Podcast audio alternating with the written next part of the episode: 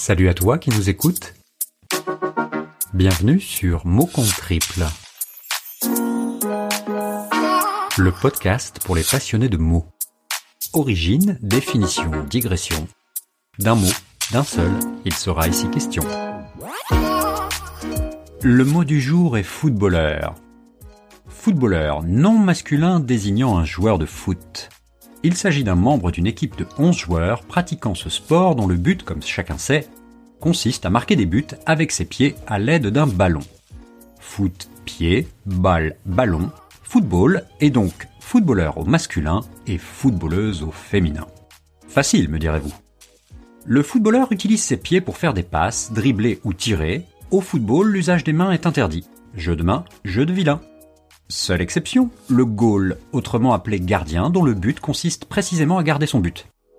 Tandis que les 10 joueurs de champ ne pensent qu'à défendre ou attaquer, le gardien prend son pied en faisant des pieds et des mains pour éviter que ses adversaires, les footballeurs de l'équipe adverse, ne viennent marquer un but avec leurs pieds. Vous me suivez?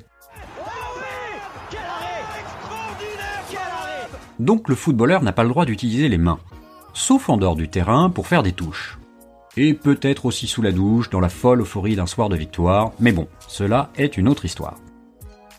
J'ai oublié, le footballeur peut également utiliser sa tête.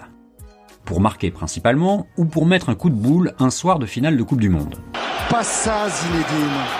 Oh non, oh non, pas ça. Pas aujourd'hui, pas maintenant, pas après tout ce que tu as fait. C'est bien souvent sa seule occasion de l'utiliser, sa tête. On dit que le footballeur ne brille pas par son intelligence, sauf peut-être celle du but. Je dis bien intelligence du but et non pas celle du bus. La tragicomédie des joueurs français lors de la Coupe du Monde en Afrique du Sud nous permet de confirmer ce fait. Réflexion faite, le footballeur utilise souvent sa tête en faisant preuve d'une certaine originalité capillaire. De tout temps, le footballeur a porté en étendard sa coupe de cheveux comme un signe distinctif. Chez lui, le modèle de coupe varie selon l'époque et n'est jamais définitif.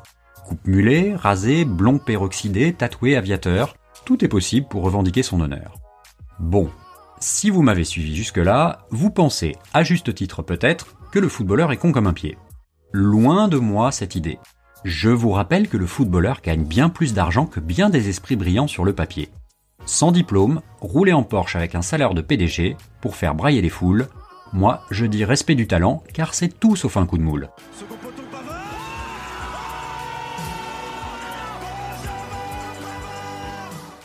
Mais une fois encore, je m'égare. Il est temps de conclure cette digression. Le footballeur est un héros des temps modernes qui déchaîne les passions.